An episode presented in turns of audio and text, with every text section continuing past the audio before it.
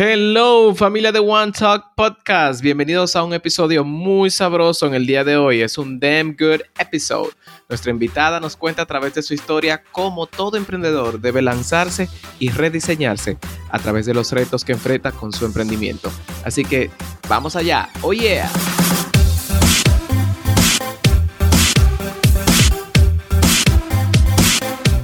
Bienvenidos nuevamente a otro episodio de su One Talk Podcast. Por aquí tu host, como cada semana, Lolo Herrera. Y hoy tenemos un episodio bomba. Ya hicimos como un preámbulo aquí, eh, hablando con ella, que ya, ya te contamos quién es.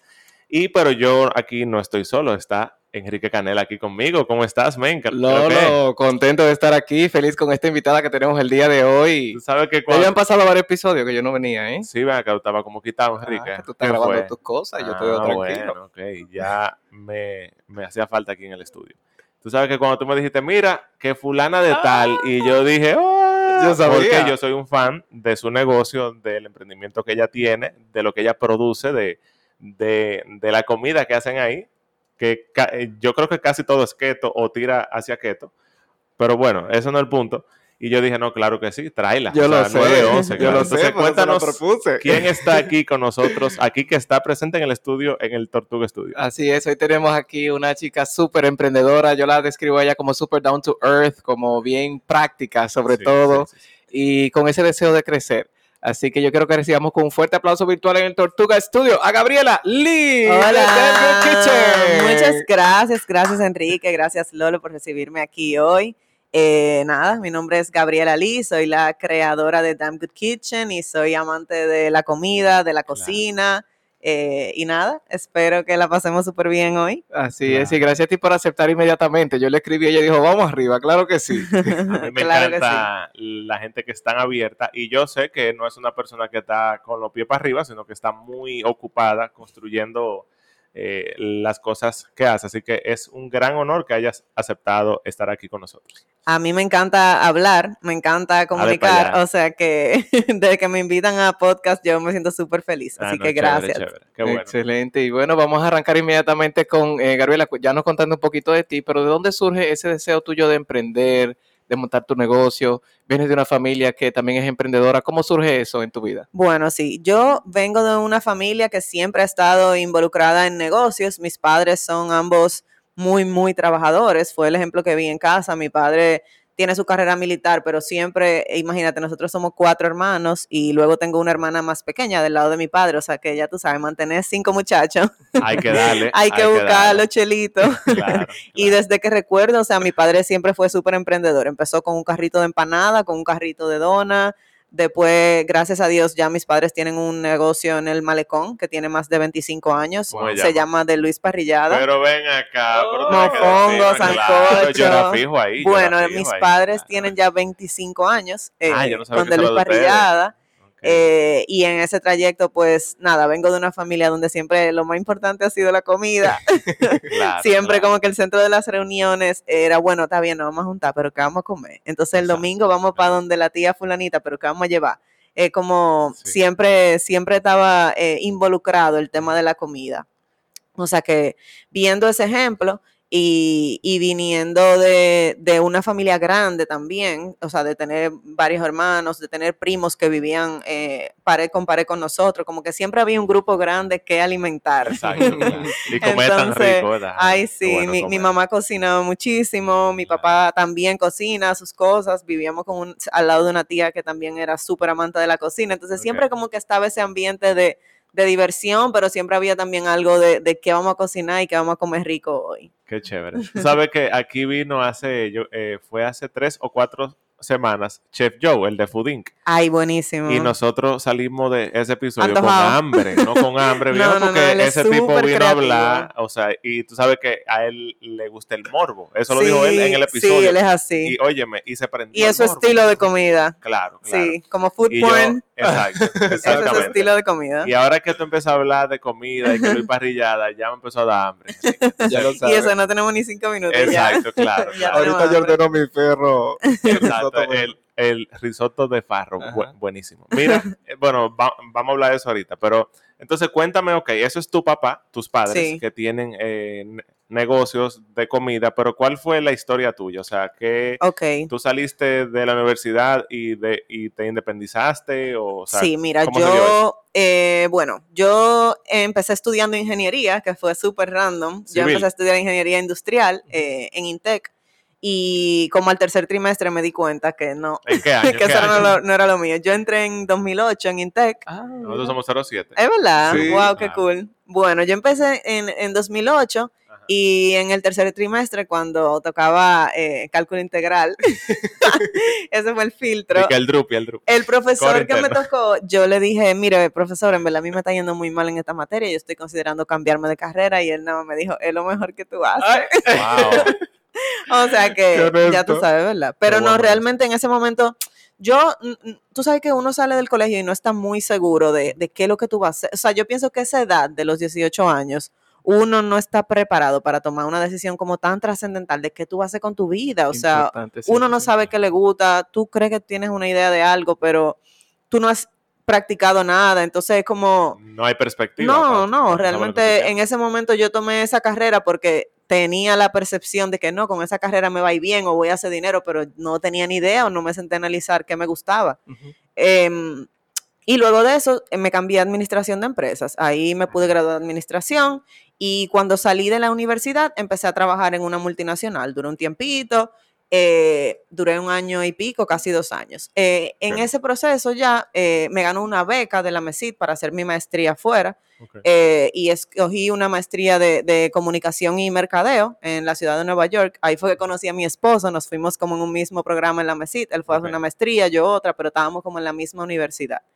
Pero, oye, la universidad, las clases eran un sábado sí y uno no. Y, la semana entera no había más nada que hacer. comiendo pizza, ¿no? No, enamorando, ¿no? Por eso fue, de ahí salieron como 10 parejas, porque, había demasiado tiempo libre. Había que usar el dinero casado ya, ¿o no? No, no, no, ah, nos casamos ya aquí después, pero en ese tiempo libre, ahí es que entra la parte de la cocina, yo estaba buscando qué hacer en ese tiempo libre y encontré una, como un grado, un curso que se llamaba Culinary Management o Administración de Alimentos y Bebidas. Y yo dije, conchole, esto es, o sea, esto me llama muchísimo la atención porque yo soy muy, o sea, muy numérica, muy práctica eh, me gusta mucho el tema de la cocina, siempre me gustaba. O sea, si estábamos allá, por ejemplo, un grupo de amigos, en mi casa siempre era que se hacía el chili o que se hacían unos tacos. Siempre como que estaba involucrada en la comida, pero me gustaba la parte de los números también y de la administración. Entonces, cuando estaba buscando como que, concho, ¿qué hago en este tiempo libre? Y me encuentro con ese curso, dije, no, pero aquí está. O sea, voy a terminar mi tema de marketing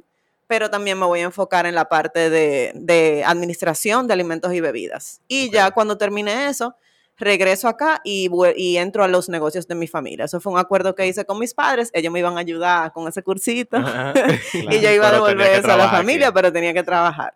Cuando regreso, eh, justo cuando yo regreso, eh, yo regreso en febrero del 2015 y como dos meses después diagnostican a mami con cáncer. Eh, y mami era quien administraba todo el negocio. Mami administraba de Luis Parrillada, mis padres también tienen una tienda de tabaco.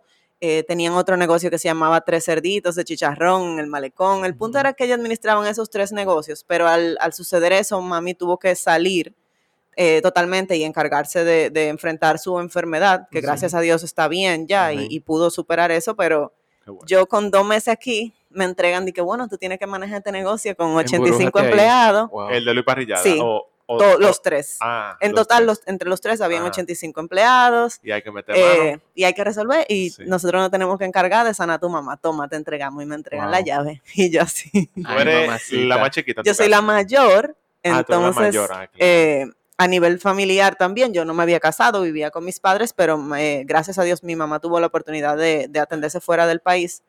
Pero igual me entregaron la casa también. Me dijo, mira, encárgate de tus hermanos. encárgate de la casa, encárgate del negocio. Eh, nos escribimos por WhatsApp, nos llamamos por videollamada. Y fue un proceso de un año y pico realmente. Y eso me hizo crecer increíblemente. O sea, yo tuve que sacar de abajo. Yo vine muy linda con mi mente de que yo venía de Nueva York. Eh, y hacer mi cosa de marketing y que yo venía con muchísimos planes chulos de cómo que vamos a vender los mofongos bonitos y cómo que le vamos a tirar fotos y las campañas y cuando pasa esto, pues los planes se voltearon completamente. Fue bueno. Claro olvídate de campaña de marketing, lo que hay que hacer es administrar esto completamente, la parte financiera, la parte de personal. Eh, y nada, dale para tira para adelante. Y cuando te dieron esa, esa, responsabilidad, obviamente, ¿tú te sentías preparada? ¿Tenías miedo? ¿Qué, pasaba por tu mente? yo dije, yo vine de allá, yo en realidad me gradué joven. Eh, yo, déjame ver, yo terminé INTEC con 21 años. Eh, yo me fui a, hacer la maestría a los 22, 23. O sea, yo vine de allá con 25 años. Y me entregaron a los 25 años, 24, 25, mira, toma este negocio, y encárgate. Entonces fue un momento de mucho miedo, eh, sumado también a la parte emocional. Al final para uno su madre es lo más grande y, cuando tú sientes que, que la salud de, de, tu mamá está en riesgo, pues uno, imagínate, lidiando con toda esa, esa incertidumbre, ese miedo, pero al mismo tiempo había que tirar para adelante y, y, gracias a Dios el negocio está vivo hoy. Y, y yo creo que porque eso nos pasa a todos de, de, una forma u otra, que la vida nos pone en un contexto de, mira... Como en un jaque mate. En un jaque mate. Exacto, exacto, eh, exacto. Eh, pero al fin y al cabo, cuando tú lo miras... Eh, sí, como en perspectiva, desde atrás. Cuando, cuando, tú conectas los puntos, como dice Steve Jobs, tú dices, óyeme, qué bueno fue esa época. Ese camino me llevó totalmente, totalmente. Yo recuerdo entre el año 2011 y 2015 que yo tuve una situación bastante fuerte a nivel familiar, financiera, y yo la miro hoy y yo no puedo decir, óyeme, gracias, porque eso me dio una perspectiva, el trabajo, la lucha, el sacrificio, todo eso. Claro. Que sin eso no tuviese quizás el, el, nivel de conciencia. Claro, ni el conocimiento. no, pero el conocimiento con que uno se maneja hoy. Claro, Pues así fue, eso duró como hasta el, yo entré allá, déjame ver, 2015, ya para el 2017 ya yo me caso, ya mami estaba reintegrándose al negocio. Y ya a final del 2018 ya a mí me estaba picando como, como esa espinita de que, yo quería ah, inventar mi proyecto. Em, Ustedes se casaron en 2017. Entonces, eh, cuando me fui a estudiar a Estados Unidos, yo engordé muchísimo, yo engordé como 25 libras. La comida de Estados Unidos es una locura y nosotros vivíamos en una universidad, entonces era como las películas que te servían así pollo frito, papita, o sea, una locura. Y llegó un momento que yo dije, no, espérate, o sea, yo había engordado 25 libras y yo dije, no, es una locura. Y, entonces de ahí empecé a acercarme a la parte de la alimentación y los ejercicios. O sea, siempre, como te digo, siempre me gustaba mucho cocinar y me gustaba comer bueno, pero al mismo tiempo yo buscaba como la unión de, ok, ¿cómo yo puedo comer estas cosas que a mí me gustan, pero quizás hacerla como una versión más saludable? Y llegué a un concepto que es como yo quiero transmitirlo ahora, que es como de healthy comfort food. O sea, yo quiero hacer como comida que tú te sientas como comfort, como que te está como sanando, como que tú te la estás disfrutando, pero más, más saludable, con ingredientes más saludables, más naturales, menos fritanga, menos aceite. De hecho, por eso yo pido allá, o sea, porque yo digo, oye, hoy yo no quiero cocinar, tengo como el deseo de comer fuera. Pero no quiero, ajá, allá, o sea, siempre. ¿Tú pero, sabes cuando yo no pido allá? Porque está cerrado. Ah, sí, es como que yo siento que ahí yo di en el clavo de, de cuál era mi estilo de, cocina y cuál era mi estilo de comida y también como lo que yo quiero comunicar. Porque me pasaba ya, llegó un momento que cuando estaba en el negocio de mis padres, yo decía, concho, pero es que yo no me identifico con un mofongo ni con un sancocho, buenísimo, pero no es como con lo que yo me identifico. Entonces yo empezaba a cocinar y a compartir en mis redes como recetas de, bueno, yo hice una hamburguesa, pero la voy a hacer saludable. Yo voy a hacer unos chicken fingers, pero lo voy a hacer de esta forma para que no sean fritos, para que sean horneados.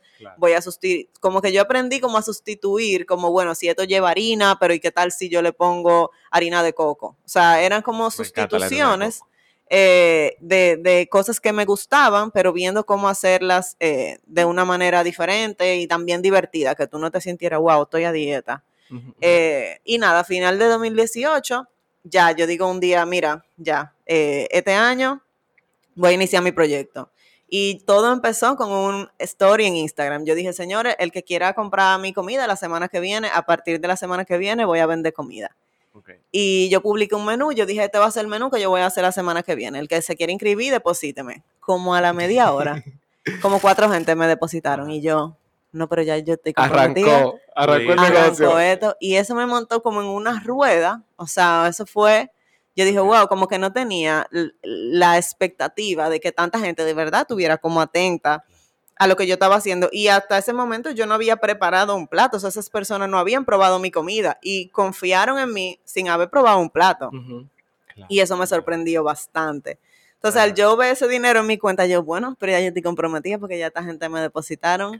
Y arrancó el proyecto. Y ahí, eso fue, yo recuerdo, yo empecé como un 7 de enero. O sea, de 2019. 2019. Ahí eh, ya la gente, tú sabes, viene, pasó diciembre, ya pasaron los reyes, ya la gente está en mente de, bueno, quiero volver a mi rutina, quiero comer saludable. Yo dije, bueno, si no es del momento, no ninguno. Así que hay que arrancar. Y ahí empecé a preparar las comidas en mi casa, pero eso era una locura, o sea, una locura. Yo empecé con la nevera de mi casa, mi estufa, yo me levantaba a las 4 de la mañana a cocinar. Tenía un delivery que iba a mi casa a retirar las comidas a las 7 de la mañana. O sea, mi esposo cambiado con su ropa de trabajo, desayunando y yo entregando comida. Porque era, eh, era meal prep. Yo solamente tenía los meal, los meal plans. O sea, la gente se inscribía por una semana porque yo también empecé así por eh, como que era la forma más fácil de yo hacerlo yo sola, porque yo tenía que comprar, cocinar, vender, empacar. y yo dije, la, una manera de tener este menú controlado es de que yo publique un menú para la semana entera y el que quiera de estos platos puede que, se, inscribe. Exacto. Como que no podía tener un menú abierto porque era yo sola. y yo tenía en ese tiempo una señora que limpiaba en mi casa, ella me ayudaba con la parte de limpieza y ella iba dos veces a la semana. Y yo, mire, doña, le voy a proponer un negocito, venga de lunes a viernes y usted me ayuda con la limpieza y yo le pago un, poquito más y ahí como que nos pusimos de acuerdo. Pero éramos básicamente ella y yo. Por tres meses fue así. ¿Ella sigue contigo hoy o...? No, ella se fue de mi casa hace unos meses ya porque tuvo una situación de salud y eso, pero fue, ella siguió trabajando en mi casa y fue una señora súper, súper buena y súper fiel. O sea que no tengo ninguna queja con ella. Sabes que eso conecta mucho lo que tú hablas, como iniciaste eh, con el tema de no dejarnos caer en la parálisis por análisis. O sea, muchas veces queremos como que todas las condiciones estén perfectas para arrancar, eh, que todos los semáforos estén en verde, cuando realmente es mejor hecho que perfecto, porque el camino se va eh, mejorando todo. Totalmente, yo soy muy de esa parte. Eh, aunque yo soy muy perfeccionista también, yo también soy un poco como emocional, un poco impulsiva, un poco sanguínea. Entonces, a veces a mí me pica como una coquillita. Yo digo, mira, es por aquí, vamos a lanzarnos mañana y no importa cómo salga, lo importante es arrancar y como tú dices, y le dando forma en el camino. O sea, si yo hubiese esperado de verdad tener una estructura y tener una cocina perfecta, no hubiese arrancado. No hubiese arrancado. Y yo creo que es un gran mensaje para quienes nos escuchan de que cualquier idea que tú tengas, o impulso o deseo de hacer algo, o sea, puede, puede ser no solamente para negocios, o sea, para el fitness. Sí. Eh, por ejemplo, bien sencillo. Yo tenía un rato que decía, oye, me quiero ir por un río. Porque me gustan mucho los ríos y tenía meses que no iba. Hasta a mí me propusieron Sí, sí. Bueno, sí. Oye, me quiero ir por un río, quiero ir por un río, quiero ir por un río. Y un día dije, oye, me hoy, voy, para el río. Y ya. Yo no tenía mucho. No, nada. Óyeme, llamé a dos personas. Óyeme, vámonos. Sí. Claro. Y, óyeme, y fue sanador eso. Increíble. hay que hacerlo y ya. Exacto, sin darle tanta mente. Sin darle tanta mente y, ir mejorando las cosas en el camino y arrancar con lo que tenemos hoy. Yo tenía como un término que era como el producto mínimo viable. Incluso antes de yo arrancar con, mi negocio, eh, yo vendía granolas, como que yo hice varios intentos, tú sabes, antes de llegar ahí, pero el día que me decidí ya y dije, no, mira, vamos a arrancar, eh, fue en ese mes de enero y yo dije, mira, vamos a lanzarlo mañana y vamos a empezar. Y, y, ahí fui dándole forma. O sea, me acuerdo el primer día yo estaba llorando porque yo tenía que hacer etiquetas, yo era muy personalizado, yo le ponía los nombres, los macros de las recetas, yo lo calculaba, las calorías, todo, todo. Eh, yo le escribía su etiqueta a cada gente y, lo, lo, que tenía cada plato, o sea, era bien personalizado. Y yo recuerdo que yo empecé como con 10, 12 personas a la semana y acabé como con 20 y pico de personas a la semana. O sea, en tu cocina, todo Yo te voy a enseñar fotos ahorita. Es una locura. Yo empezaba en pijama a las 4 de la mañana.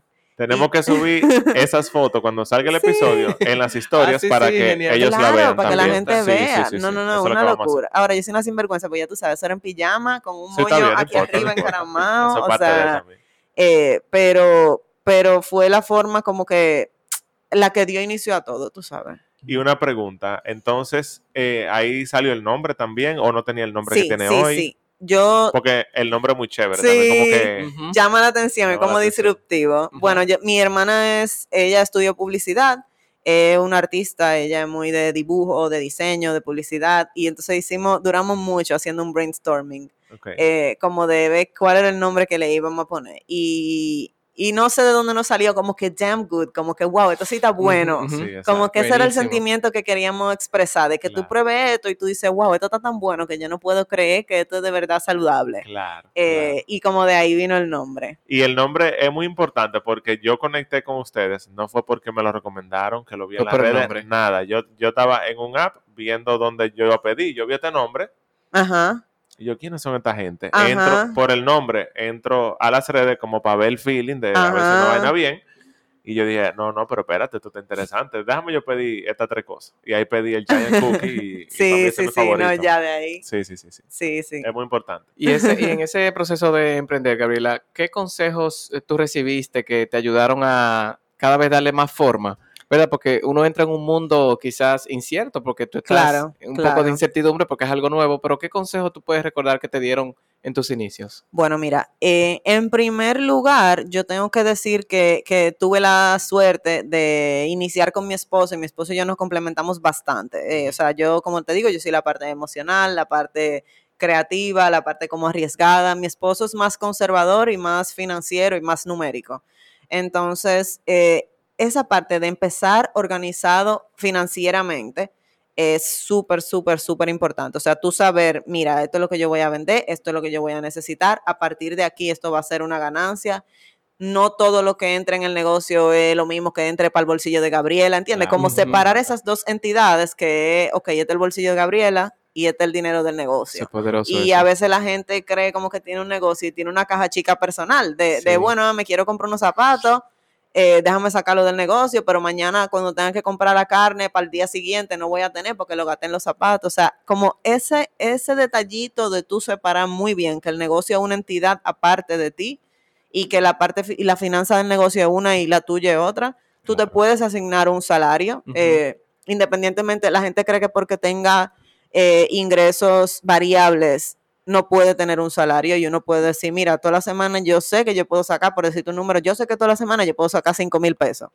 Eh, un número que sea realista, que vaya acorde con la venta del negocio, porque a veces la gente también quiere empezar un negocio y, ganarse todo lo cual de la primera y no es la realidad. Pero hay que ponerse como un número realista y ser como bien respetuoso de, ok, este es el dinero del negocio y este es el mío y no podemos entremezclar. Yo creo que empezar así fue de las bendiciones más grandes que tuve, porque me dio como ese, ese respeto eh, por el dinero y por las finanzas del negocio. Eso, es súper importante. Eso es muy interesante y sobre todo cuando uno empieza, ¿verdad? Que está pequeño, que tiene una pyme, por así decirlo. Y, y, eso pasa mucho, de que no, no, tranquilo, eso no es nada. Y entonces eso entra y sale, entra y sale. Una locura. Ese estado financiero ni siquiera lo conocen. Ni existe, ni existe.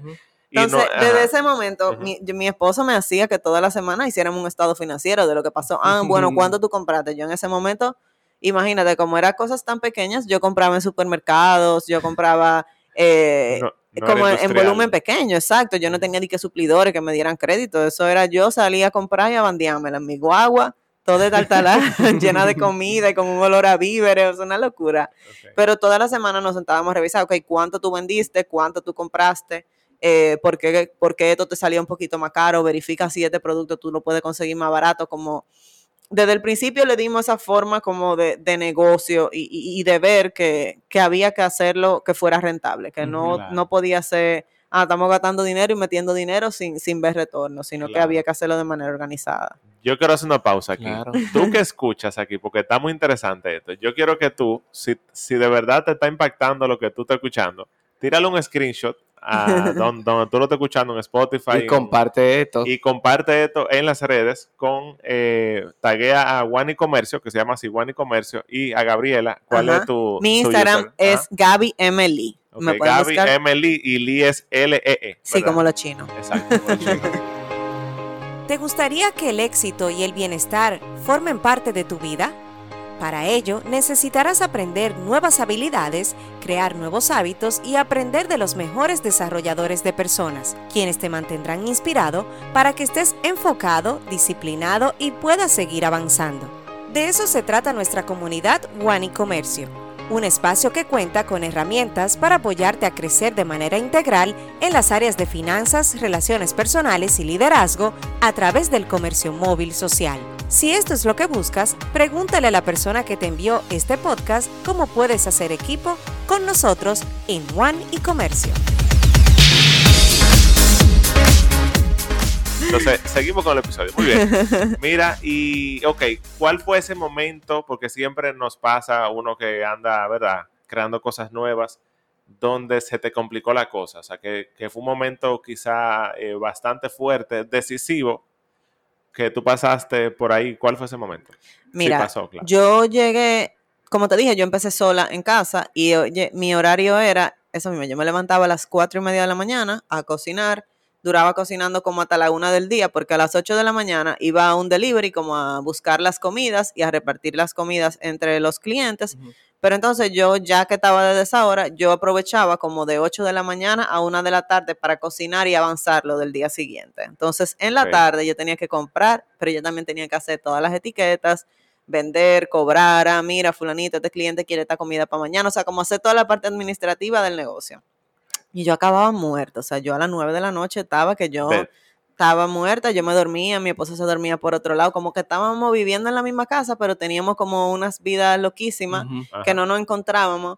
Y llegó un momento que mi esposo me dijo, mira, tú sabes que tú estás cómoda aquí ya, eh, como que vamos del siguiente paso. Y yo, ¿cómo tú me dices que yo estoy cómoda si yo me estoy levantando a las 4 de la mañana?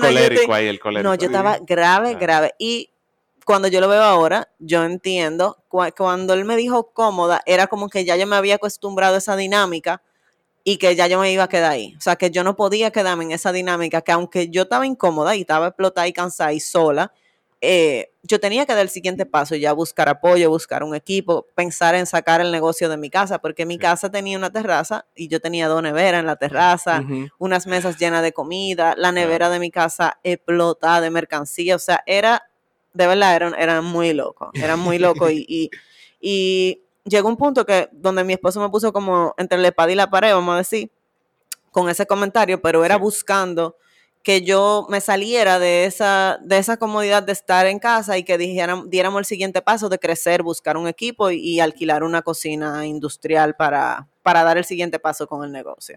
Ok, y entonces ahí lo hicieron y fue, o sea, ¿cómo te sentiste? Porque yo me imagino que un sabor agridulce de estamos en el siguiente paso, pero ahora tengo un compromiso extra que yo no tenía. Totalmente, totalmente. Dar ese paso implicó muchas cosas. Implicó formalizarme, eh, porque cuando tú estás informal, ese dinero te entra en tu cuenta y tú estás tranquilo, tú estás, tú estás chilling, ¿te entiendes? Pero ya el hecho de yo tener eh, personal, de tener una nómina, de tener unos compromisos de alquiler, nosotros hicimos unas remodelaciones a la cocina en que entramos, o sea, hicimos una inversión económica bastante fuerte eh, tuvimos que tomar financiamiento también, tú sabes, como que implicaba ya, fue como cuando te dicen que, ok, tú te vas a una mujercita ahora o te vas a un hombrecito, fue como ahí, como bueno, ya déjate el relajito en tu casa, ahora ya de verdad, este es el siguiente paso y eres tú y tienes que bandeártela, como decimos en buen dominicano. Entonces, ahí hay mucho miedo, ahí hay inseguridad, o sea, aunque yo soy muy extrovertida, yo soy,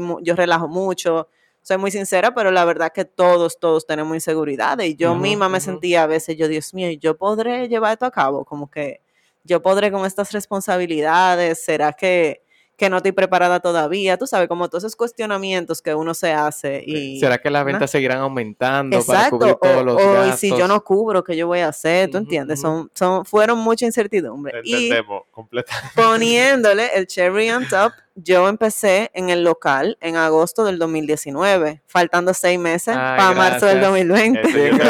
Ah, llegó la pandemia. Dime de eso. Wow. Mira, cuando llega la pandemia había mucho desconocimiento y mucho miedo también. Para nosotros fue en el punto donde ya el negocio tenía seis meses y ya yo estaba como cogiéndole el piso, en el sentido de que nosotros primero empezamos con medio, mediodía, después ampliamos el horario, ya yo tenía como un equipo más o menos estable y pa, llega ese tema de la pandemia. Cierre total. En ese momento nosotros podíamos quedarnos abiertos porque éramos delivery, pero yo puse primero como la salud del personal. En ese momento uno creía que el que le daba COVID se iba a morir. Eh, y yo tomé la decisión en ese momento de cerrar eh, inicialmente era de que cerrar por dos semanas, luego cerramos dos semanas más, o sea, duramos un mes cerrados. Y en ese mes, eh, mi esposo me dijo, mira Gaby, sabemos el tema de la salud, pero nosotros no podemos aguantar un local cerrado, como sin saber y, y, no sabíamos qué tiempo iba a durar tampoco. Entonces tenemos que tomar una decisión ahora. O abrimos eh, cuidándonos y tomándonos todas las medidas del lugar. Tú sabes que en ese tiempo que la mascarilla, que el, que el alcohol, que toda la cosa, que los gorros, o sea, había que hacer como un...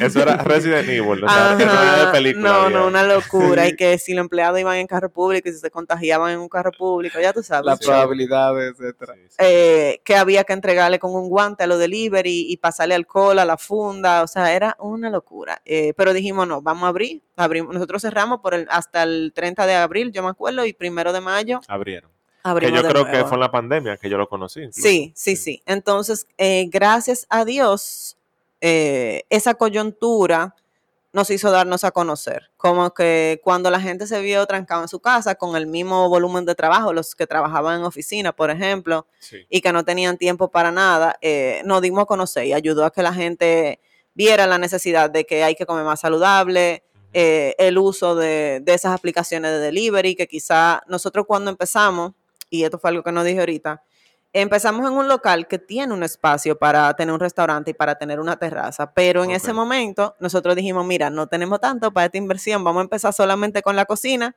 y más adelante empezamos, abrimos como la parte de restaurante, pero al llegar la pandemia, esa parte no se dio y nos quedamos únicamente como delivery, entonces ya ya hasta este momento nos hemos quedado así, únicamente con la parte de delivery. ¿Y si lo van a abrir el restaurante o no? Mira, nosotros hemos estado evaluando diferentes opciones últimamente porque sí, sí estamos viendo que puede haber una posibilidad ahí, pero al mismo tiempo eso requiere también una inversión, eh, porque la gente te dice, no, ábrete una terraza ahí, pon un par de sillas y par de mesas, pero eso requiere una inversión económica fuerte.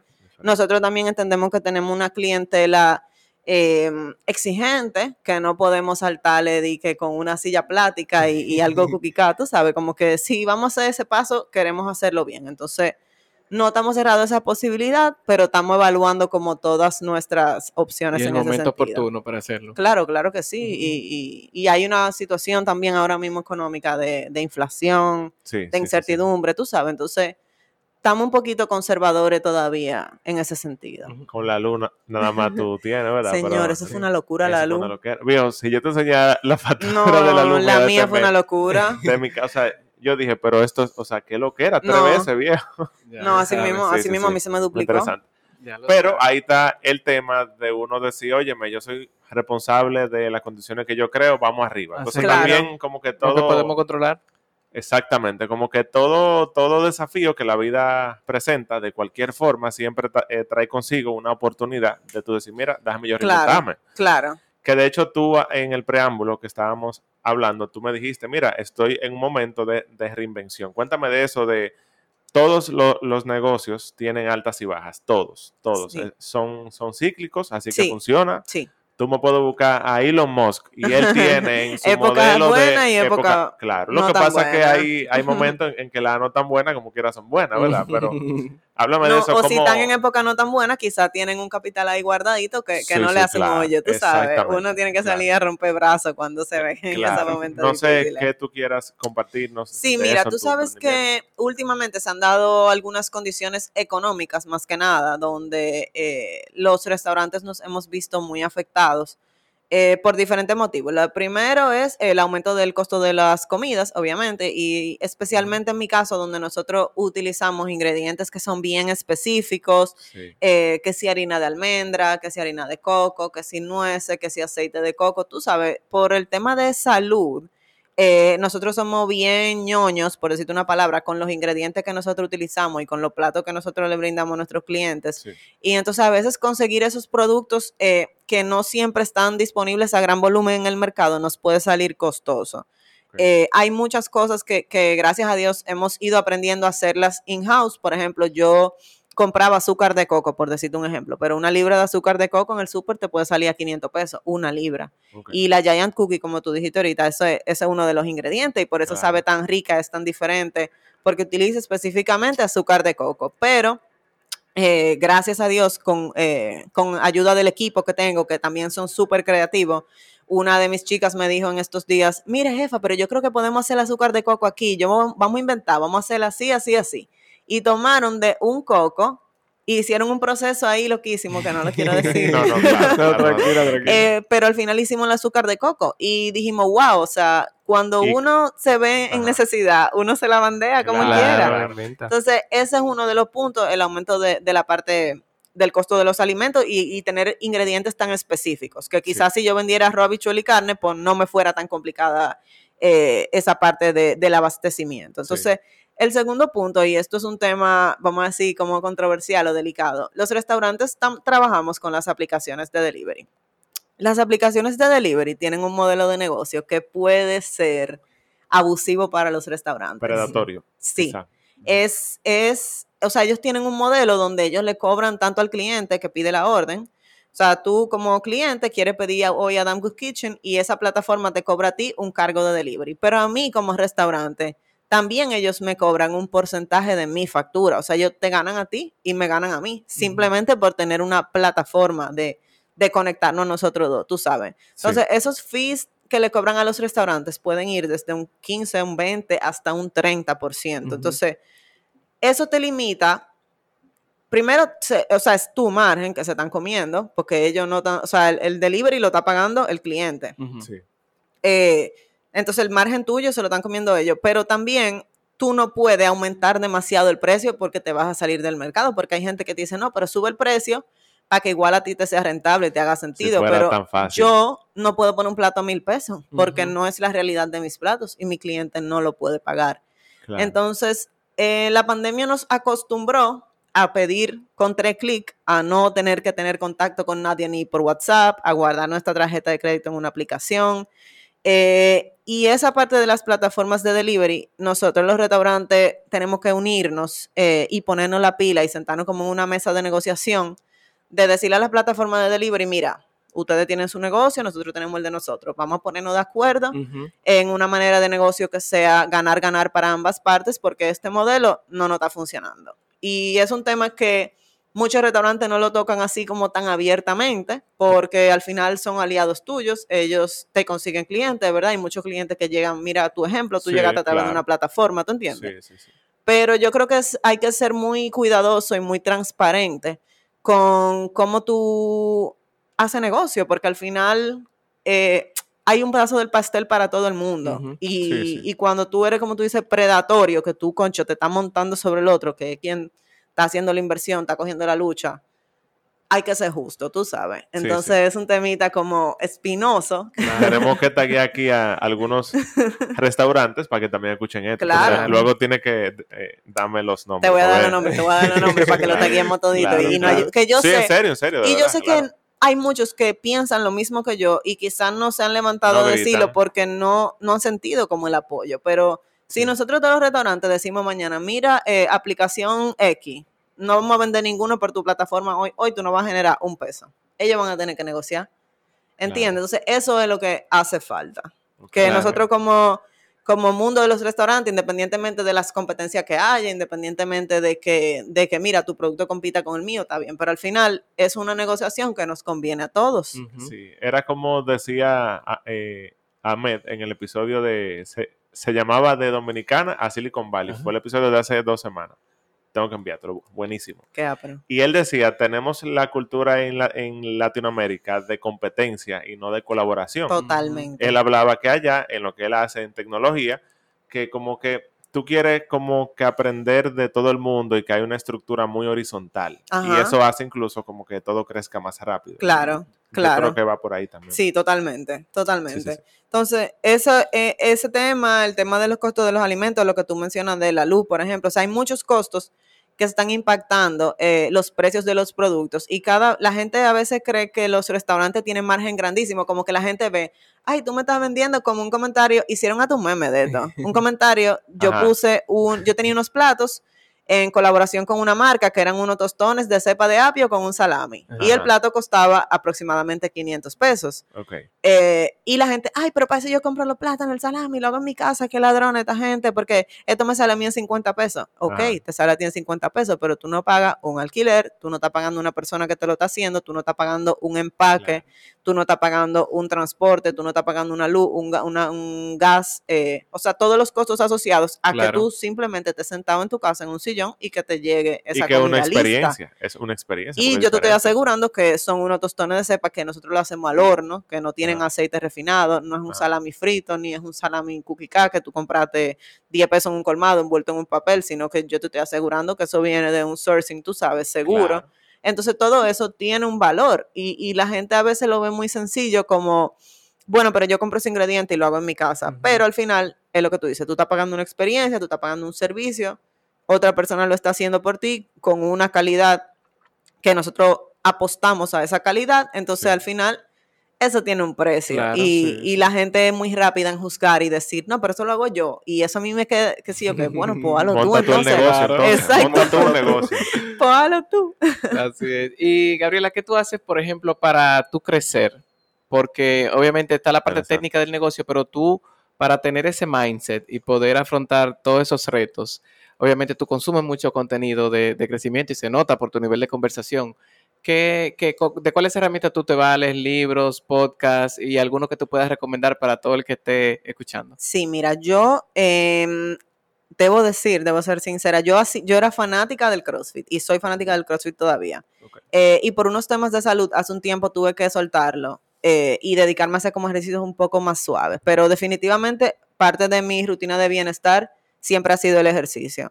En los últimos meses me ha costado como retomar, pero cada vez que yo vuelvo a hacer ejercicio, así sea una caminata en el parque de allí, así sea yo decir, no, voy a hacer una rutina de pesas, aunque sea en mi casa, voy a hacer, o sea, esa parte de una vez uno siente como eso te sube el ánimo, te cambia la perspectiva.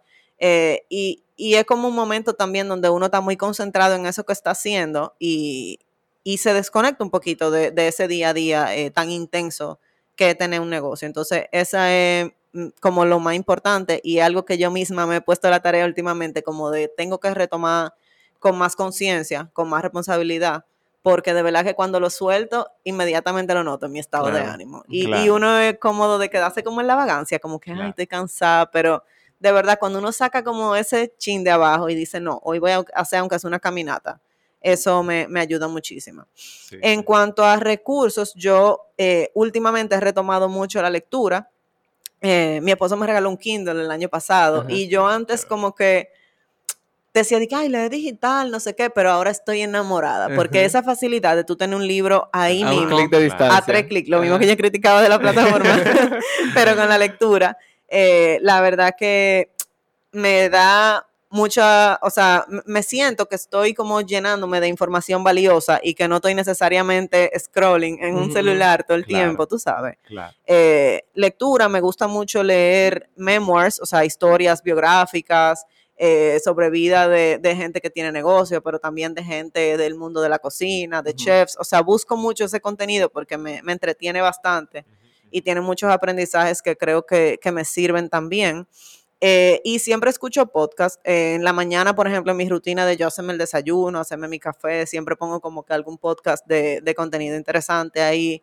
Ahora eh, tienes uno nuevo. Ya. Y ahora tengo uno que tengo que darle follow y agregarlo en mi lista. Claro, claro. Eh, o sea que sí, esos son como mis vías de, de consumo y, de aprendizaje. tú sabes que con el ejercicio, mi asesor en nutrición, yo hablaba con él porque él también me lo comentó, que hacer ejercicio es como entrar, en, depende cómo tú lo hagas, pero entra en modo zen. Por eso para mí es súper importante yo hacer ejercicio y que no haya nadie ahí, o muy pocas personas. Y uno se siente tan bien, y yo lo asocio con la vida, con que, oye, sí, hay que poner un esfuerzo, como cuando tú entrenas, que tienes que poner un esfuerzo y hay momentos donde tú estás, pero es un esfuerzo o tú estás pagando un precio o un sacrificio que te lleva a sentirte bien. O sea, claro, que te, te nutre el alma. Sí. Y a mí me gusta mucho como que ese güey de... Totalmente. Yo, yo he probado muchas cosas, como te digo, yo duré varios años haciendo CrossFit de manera muy intensa y creo que por eso fue que lo tuve que parar, porque yo soy muy competitiva. y te... Yo me lo cogía a pecho. No, no me lesioné. En verdad siempre lo hice en sitios donde, donde me cuidaban mucho y, esa parte de la seguridad era muy importante. Pero si había que hacer 100 repeticiones, yo quería hacer 101. O sea, yo era como overachiever, como que siempre. Y, y, llegó un punto que ese estilo de, entrenamiento tan intenso, más el estilo de vida del negocio, me... me te quemó. Sí, me sentía demasiado cansado. O sea, ya cuando yo entrenaba tan intenso, eh, al otro día yo estaba muerta y no, no me sentía como con fuerza para cumplir con mis responsabilidades. Pero al mismo tiempo yo iba y decía, no, hoy yo lo voy a hacer el paso, yo no voy a competir con nadie, mi competencia soy yo misma, pero yo veía al otro lado y anda más rápido que yo, y yo me aceleraba, yo no, yo no puedo, no. Entonces, estaba como en ese struggle y, y nada, ahí lo solté como di que temporalmente y ahora me está de verdad costando mucho retomar de verdad que sí. Y todas esas prácticas son súper importantes porque a veces nos enfocamos mucho en construir un negocio, pero no necesariamente en construir la persona que está construyendo el negocio. Y, y al final todo, todo sale de uno, o sea, todo sale de... de... El, el, negocio es como un reflejo también de, de, cómo uno está, de cómo uno se siente, de cómo está el ánimo de uno. De tu mente, de tus eh, creencias, de tu filosofía de vida, todo. Y esa misma energía uno se la transmite al equipo con que uno trabaja, a las personas que están ahí. Ahora, por otro lado, te digo em, que he tenido experiencias duras de aprendizaje con personal, de gente en la que quizá yo confiaba mucho y quizá no me fue tan bien. Entonces, tengo como sentimiento encontrado con esa parte, porque sí, uno es la energía que uno da y que uno lleva, pero a veces el que te quiere joder, te jode, ¿te entiendes? Entonces hay que ser realista con esa parte, como que, y son mira, hay gente buena, hay gente no tan buena, eh, hay gente que, que, que, tiene intenciones que no son como la tuya, yo puedo caer en ser naif en el sentido de que yo creo que todo el mundo es bueno. O sea, yo digo, hay dos formas de ver la vida, yo creo que todo el mundo es bueno y mi esposo es de la gente que cree que todo el mundo te quiere joder y duda hasta, o sea, duda de todo el mundo. Pero él es bueno. Lo que pasa es que él dice, oye, espérate, es mucho más cuidadoso, ¿entiendes? y yo al revés. Yo creo, no, pero mira, si ella está aquí es porque ella es buena y quiere tirar para adelante y vamos a tirar todo para adelante. Y, y, hay veces que, que me traje duro. O sea, hay varias gente que me dieron lecciones muy, muy duras y eso es parte de lo que hay que hablar eh, de los negocios también. O sea, hay gente que te ponen a prueba eh, que son un espejo, que te enseñan partes de ti que tú debes trabajar y, creo que eso fue lo que aprendí con esas personas.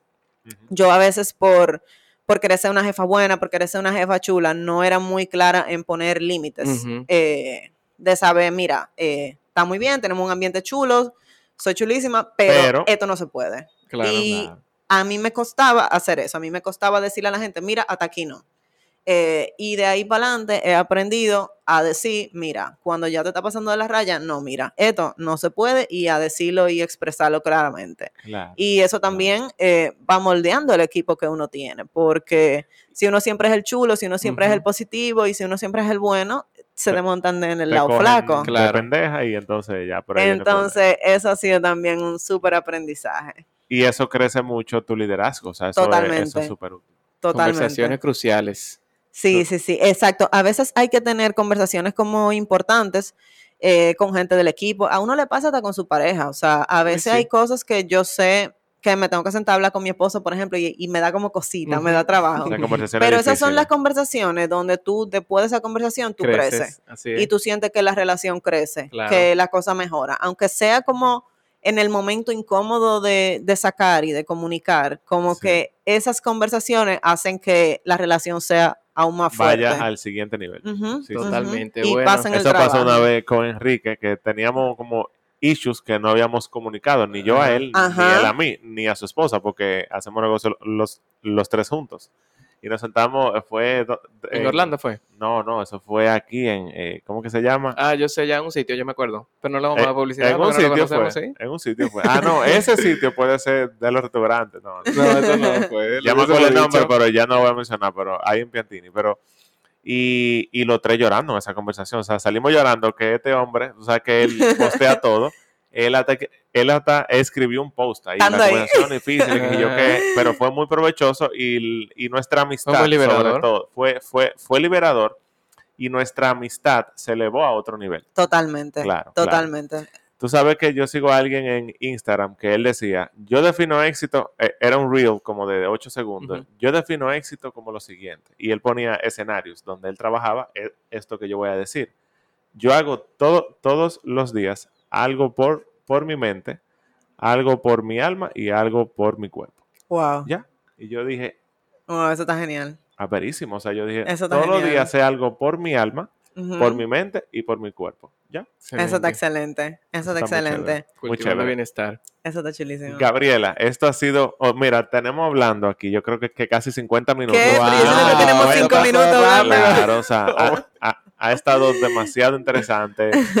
Como tú mencionaste, tan orgánico, tan natural, tan chévere. Sí. Yo sé que a mucha gente esto va a ser bien impactante. Así que de nuevo, gracias. No, gracias a ustedes. De verdad, yo, yo disfruto como una buena conversación y, hablar de todos estos temas y siento que creamos una energía súper linda aquí. O sea que nada, estoy dispuesta cuando me quieran volver a ah, invitar, yo vengo feliz. En la próxima hay que, incluir un vinito o algo. Claro. porque eso, eso no, y, pedimos un par de galletitas de... Ah, bueno. El, Giant Cookies. Ah. o el Mongolian Beef también. Claro. Señores, pueden encontrar a Gabriela en su En mi Instagram, como Gaby M. Lee y, también en arroba Damn Good Kitchen en Instagram. Exacto. Y pueden pedir ahí lo que ustedes quieran para que vivan la experiencia. Y si no vives en, en RD, dos cosas. Eh, un, dólar son, son 55 pesos para que la gente que escucha aquí montos. Y si no vives aquí, tienes que venir a Dominicana y probar esta comida. Claro que sí. Así que eh, ahí lo tienen, señores. Esa fue Gabriela Lee junto a Enrique Ganela. Aquí estamos. Lolo Herrera. Y nos vemos en la próxima. Ya, baby. Felicidades por llegar aquí. Si conoces a alguien que este episodio le puede ser útil, compártelo. Y si quieres conocer más sobre nuestra comunidad, cómo ser parte y hacer negocios a través de ella, contacta a la persona que te envió este podcast. Hasta la próxima.